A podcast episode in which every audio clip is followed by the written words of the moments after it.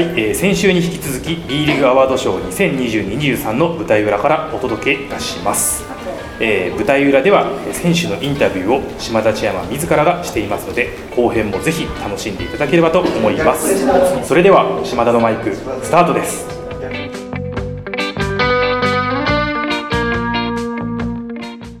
島田のマイク。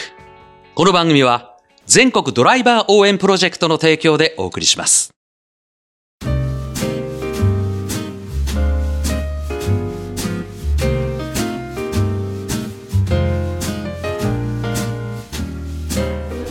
あ今大阪エベッサの竹内ジョージ選手と名古屋ダイヤモンドドルフィンズの斉藤匠選手がこちらにいらっしゃいました。まずはあの島田のマイクなんて知ってますかね？存じ上げてますか？もうそれだけで十分ですよ今日。ありがとうございます。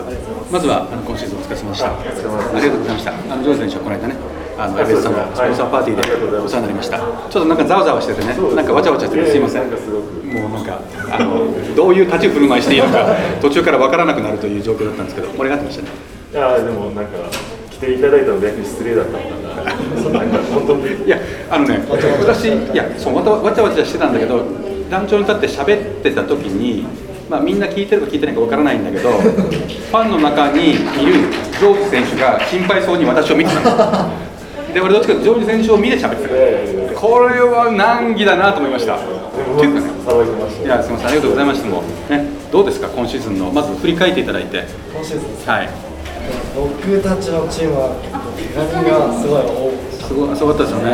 なんかノーシントがん。ワンシーズンで6人、うん。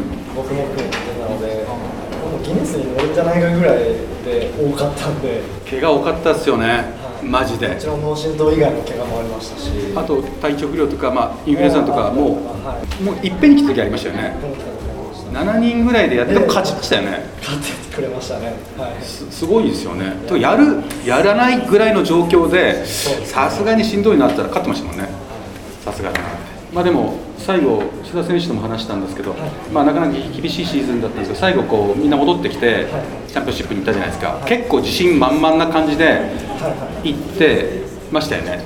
これは行くんじゃないかとい。うアルバルクの試合もいい感じで終わってたから、まあ、そこまた怪我もあった。そうです。アルバルク戦でまたもう一人で脳震盪になってしまって、ね。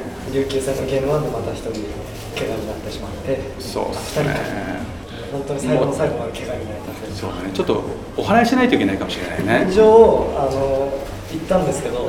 聞かなかったっぽいですね。ダメですか？はい。シーズン CS 前に一回行かせてもらったんですあけど。行ったんだ。行った後にもまた怪我しちゃった。本当シーズン始まる前にもう一回行けたらなとは。ちょっとね来年またはい頑張ってください。ねその怪我ないように。そうですね、ジョージ選手はどうですか？もうメンバー的にいい感じでスタートインしてやっぱりなんか今シーズンこうだんだん良くなってきた後半、なんだんやっぱ前半がこう少しなかなかフィットするまで苦しんだ感じがあったんですけどどうでした、えっとコーチがやっぱり変わりまして、うん。あの今まで従来のシステムがガラッと変わったのがあったので、うん。そこになかなかアジャストがちょっと遅れてしまったなと、いや今のコーチすごいあの僕も、ね、長い間やらせてもらってますけど、その経験したことのないようなシステムを採用する方だとあそうなんだ。そこに対してやっぱりみんなアジャストする時間かかってしまったなという印象がありますね。なるほど。後半でも良くなってきてるんでそうですね。き兆しは見えてますよね、はい、このシステムが浸透してきて、うん。やはりあの、まあ、琉球さんであったり、強いチームにしっかり勝つことができてきたそうですよね、後半全然見違えてたし、やっぱりニュービル選手みたいな、ね、あの素晴らしいガードがいるところには、ね、ジョージ選手のような日本人ビッグマンの活躍の連動がすごく大事なところですもんね。そうですね、あのやはりあの彼を出す強み、ん。出すから、やっぱり弱みになる部分をやっぱり自分が、ん。あの見習っていきたいとあの常々思ってました。どうですか、今、この B リーグできて、今シーズン、やっとこう声出し応援が始まったじゃないですか、会場の応援とか、声援とかっていうのは、2、3年ちょっと忘れてた感じあるじゃないですか、は全然違います？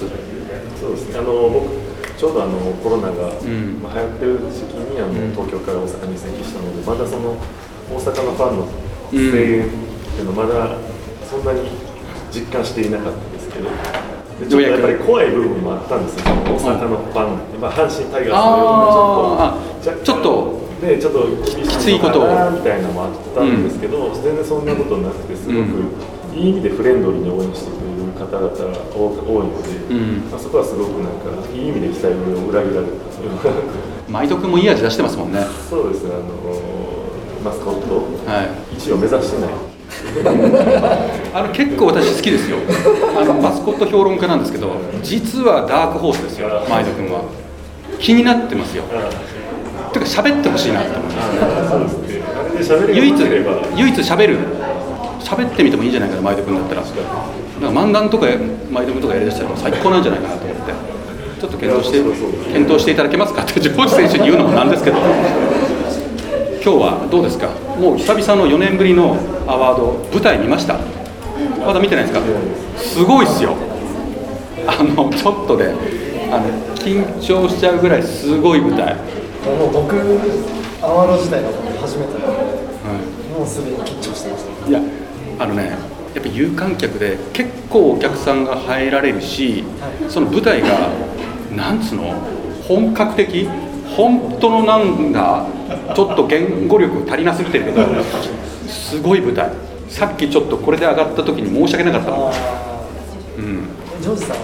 俺も初めてあどうです初めて？初めてそうあらじゃあねあのちょっと緊張感あるかもしれないですけど楽しんでい。ただければなと思いますんで来シーズンもね、また頑張って、2人はリーグの中心選手でもあるんで盛り上げていただければと思いますのでありがとうございますありがとうございました。はい島田のマイク。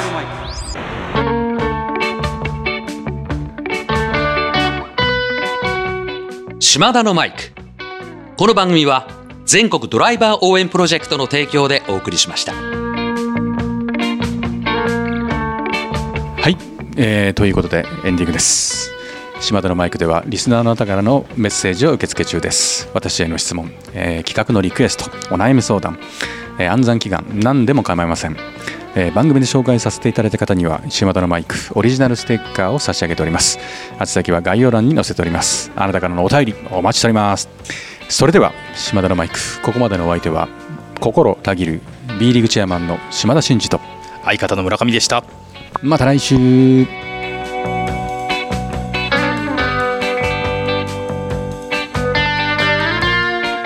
お聞きいただいたコンテンツは制作バスケットボールキング制作協力 B リーグ配信日本放送でお届けしました。